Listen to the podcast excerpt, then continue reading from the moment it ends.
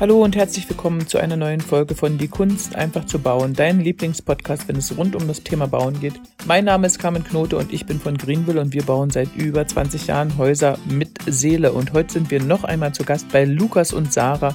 Sie haben vor über einem Jahr das Haus ihrer Träume bei mir gebaut oder in Auftrag gegeben und sehr viel in Eigenregie gemacht.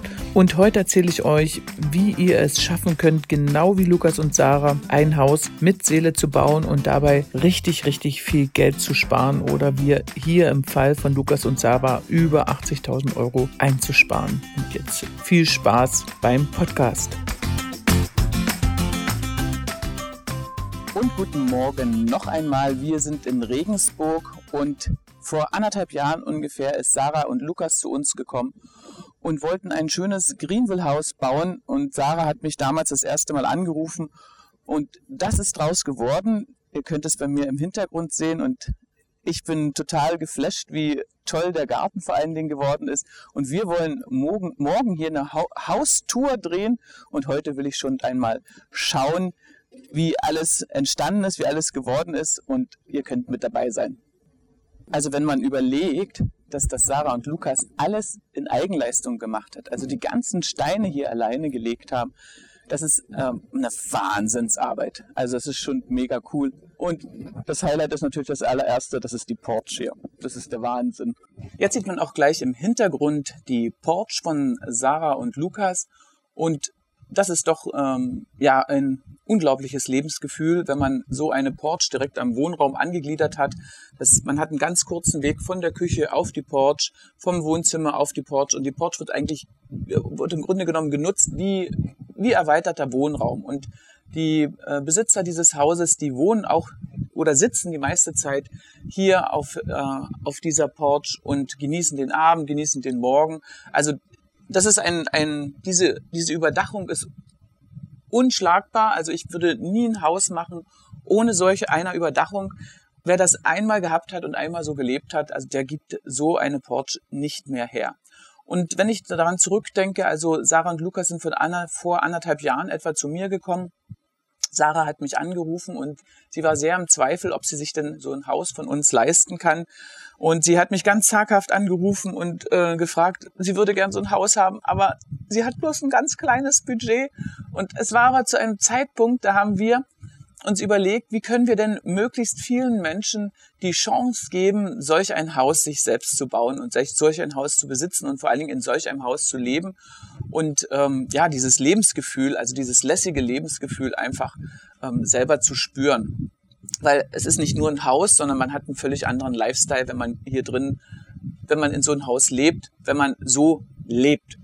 Und ähm, wir haben damals begonnen praktisch äh, mit dem Bauen in Eigenregie. Das bedeutet, dass man, dass die Bauherr, äh, dass die Bauherren ähm, gar nicht handwerklich so begabt sein müssen, äh, aber selbst sich äh, selbst den Mumm haben, etwas zu organisieren, organisieren können ähm, und leichte Arbeiten auch selber machen. Man kann sicherlich auch mehr machen, kein, kein Thema, aber also man kann sich das ganze Haus selbst bauen. Wir besorgen die Häuser dann ähm, aus Schweden, direkt aus, der, ähm, aus, dem, aus den Manufakturen. Da kann man natürlich noch ganz viel sparen, ist logisch. Aber wenn man ähm, in dem Stadium sollte man dann schon ähm, handwerklich sehr begabt sein oder in der Familie viele Handwerker haben. Das hier war bei äh, Sarah und Lukas nicht so. Sie haben sich zugetraut ähm, zu malen, zu streichen. Sie haben sich auch zugetraut, einen Boden zu legen und sie haben sich zugetraut, das Ganze zu organisieren.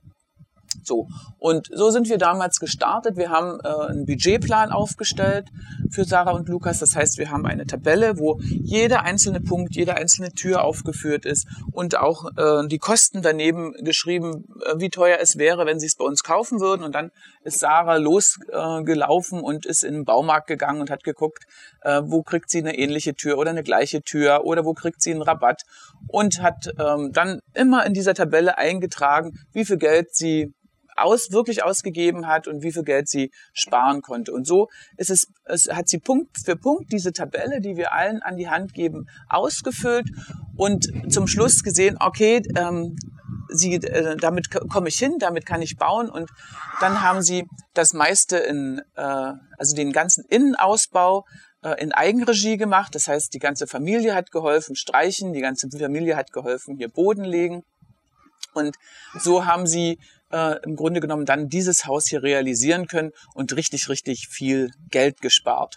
Und ich denke, ähm, diese Geschichte von Sarah und Lukas, davon, ich habe eine Vielzahl von diesen Geschichten inzwischen, weil wir ja das Ganze schon anderthalb Jahre machen und ähm, es, es gibt viel mehr Bauherren und ich werde euch noch mehr Bauherren vorstellen, die das Ganze so in Eigenregie gemacht haben und ähm, und richtig viel Geld gespart haben. Und ich denke, das wird euch Mut geben, ähm, wenn ihr, wenn ihr denkt, okay, kann ich mir denn sowas überhaupt leisten? Liegt es denn überhaupt in meinen finanziellen Möglichkeiten? Und ich möchte euch animieren, ja, es liegt in euren finanziellen Möglichkeiten, ein, wenn man ein Ziel hat, dann, also wenn man ein Ziel vor Augen hat, dann finden sich einfach Wege, dann, dann kommt einem das ganze Universum zur Hilfe und dann wird sich das, das Ganze lösen und dann kann man Schritt für Schritt, für Schritt ähm, diesem Ziel entgegengehen und es werden irgendwelche, also es werden einfach Handlungen passieren und es werden Dinge passieren und das ahnt ihr noch nicht mal. Die Welt funktioniert einfach so. Wenn man sich irgendetwas richtig vorstellt und das Ganze unverhandelbar ist, dann passieren solche Sachen und dann kann sowas Tolles wie hier von Sarah und Lukas entstehen und sie hätten das selber auch nicht geglaubt. Und vielleicht auch noch dazu, wieso das Haus gerade so steht. Äh, Sarah und Lukas wollten eben einen Garten haben. Sie wollten ähm, Tomaten anpflanzen oder ähm, ähm, Kräuter anpflanzen. Und das Grundstück durch diesen, äh, durch diesen riesen Hang hier ist sehr schwer zu bebauen gewesen, recht teuer zu bebauen gewesen. Und um das Optimum rauszubekommen, haben wir uns entschlossen, das Ganze aufzufüllen und auf Bodenplatte zu bauen. Es hat nicht bloß den Grund, dass ein, ein Teilkeller, also der wäre hier genauso gegangen, ähm, das Untergeschoss viel zu niedrig hätte ähm, ähm, ausführen lassen. Das heißt, äh, das Untergeschoss wäre so niedrig, dass man nicht mehr diesen Blick hätte hier in die Berge, den wir hier haben, sondern ähm, äh, sondern das hätte man hätte gerade so auf die Straße geschaut. Also äh, das mag, mag zwar für die Zufahrt und fürs Auto praktischer sein, aber zum Wohnen denke ich, ist es ähm, also zum für den Blick ist es natürlich viel schöner. Ich bin hier oben auf dieser Porch und habe auf dieser Porch diesen Überblick äh, über die Landschaft. Das wäre mit einem Teilkeller nicht so gegangen. Und das nächste wäre ein Split-Level. Also das bedeutet, dass man nicht ein ganzes Geschoss tiefer setzt, sondern nur ein halbes Geschoss tiefer setzt. Auch sinnlos.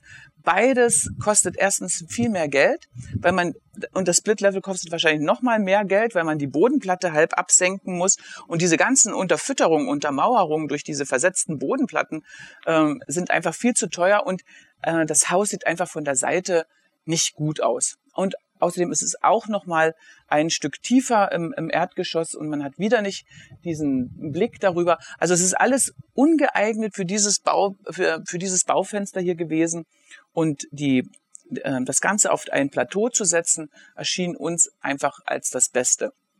Und wenn ihr einmal eine Runde äh, rumkommt und seht, die Bauherrin hat, hat mir das ähm, wunderbar hier gezeigt, wie sie alles angepflanzt hat, wie sie die auch äh, die Zufahrt vorne angepflanzt hat, wie sie die, alle Steine selber gesetzt haben. Also es ist wirklich jeder Zentimeter auf diesem Grundstück ausgenutzt. Äh, der Hang nach oben ist super abgesichert und die Mauer, die dort, ähm, diese Steinmauer, die wird schön begrün und äh, bewachsen äh, sein. Innerhalb von einem Jahr, denke ich, ist das hier, ist das zu. Und ähm, gleichzeitig ist ein Gemüsebeet dabei rausgekommen. Also ich finde das ähm, sehr, sehr, sehr gelungen. Und ich will euch noch was zeigen. Ähm, das habe ich in manchen Häusern schon gemacht, aber euch noch nie so richtig gezeigt. Ich habe hier eine Klöntür verbaut. Und zwar ist die Klöntür dafür da, dass man, ähm, also ähm, Sarah will vielleicht eine Praxis sich hinten einrichten. Sie ist Hebamme und äh, möchte vielleicht mal hier ähm, Patienten beraten. Und wir haben in diesem, im, im Hintergrund, hat sie sich einfach eine Klöntür gewünscht, weil sie es so cool findet. Und die will ich euch jetzt mal zeigen. Kommt mit. Ja, das ist jetzt eine Klöntür. Das wollte ich euch schon lange mal zeigen. Das heißt Klöntür, weil man klönen und snacken kann. Ich habe keine Ahnung, ob es deswegen Klöntür ist, weil man so klönt halt. Ich weiß es nicht. Aber auf jeden Fall ist es ähm, wie früher diese alten Stalltüren waren.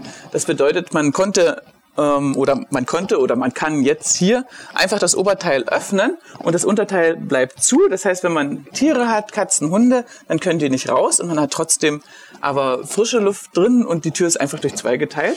Und dann, wenn man will, kann man halt das zweite Teil auch noch aufmachen. Und wenn man möchte, kann man natürlich auch beide zusammen aufmachen. Das geht auch. Dann sind sie hier wieder zusammen und dann funktioniert es als eine Tür. Und ich finde das total witzig und schön. Und ja, man hat äh, in diesem Zimmer zum Beispiel nur noch ein Fenster hinten. Und durch diese Klöntür, die man oben aufmachen kann, kann man, hat man einfach eine Querlüftung. Und das finde ich echt witzig und gut wollte ich euch einmal zeigen. Ja, und jetzt freut euch auf die Haustour. Die könnt ihr sehen bei uns. Nun hoffe ich, dass ihr etwas Mut bekommen habt, euch auch solch ein Haus zu bauen. Vielleicht auch in Eigenregie, vielleicht auch schlüsselfertig. Ganz wie ihr das wollt. Und danke, dass ihr bis hierher dabei geblieben seid. Das war ein brandneuer Podcast von Die Kunst einfach zu bauen. Vielen Dank, dass du zugehört hast. Und wenn du dir die Zeit nimmst für eine Bewertung bei iTunes, dann freue ich mich natürlich riesig. Und vergesse auf keinen Fall, die drei kostenlosen Ratgeber herunterzuladen. Erfolgreiche Grundstückssuche, wie du Fehler beim Grundstückskauf vermeidest und die sieben Schritte in dein eigenes Domizil. Den Link dazu findest du hier unten in den Shownotes. Und denke daran, ein völlig neues Lebensgefühl in deinem Haus mit Seele wartet bereits auf dich. Macht's gut, bis zum nächsten Mal, deine Carmen.